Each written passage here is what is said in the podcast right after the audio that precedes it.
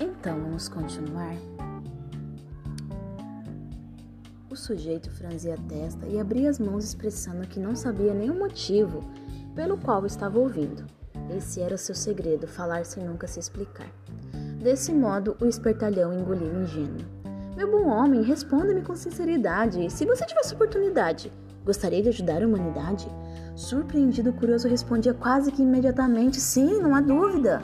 Boquinha levava mais uma vez o tom de voz e cumprimentava pela sua solidariedade com o próximo. Parabéns! Acaba de ter essa oportunidade. Onde, como, de que forma pensava o sujeito? Então, com a cara mais deslavada do mundo, Boquinha dizia: Invista em mim, pague-me um sanduíche um trago para esquentar o cérebro deste humilde pensador da Universidade de Harvard, Oxford. Tapeava o curioso, falando rápido o nome da universidade fictícia, na qual pesquisava, que derivava da mistura das palavras Harvard com Oxford.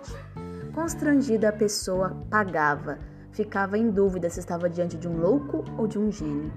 E após receber os trocados, Boquinha tinha ânimo de dizer para o sujeito que caíra na sua armadilha: Farei menção, menção honrosa ao seu nome. Onde? perguntava o ingênuo. Quando em breve ganhar o meu Nobel de Física, meu dileto amigo. A pessoa saía feliz da vida, achando que contribuíra para a humanidade. Dava-lhe até uns trocados a mais para o almoço de amanhã. Sim, contribuiu para o jantar de um vigarista bom de papo. Todo o diálogo não podia passar de dois minutos. O tempo era seu maior inimigo. Se demorasse mais, haveria risco.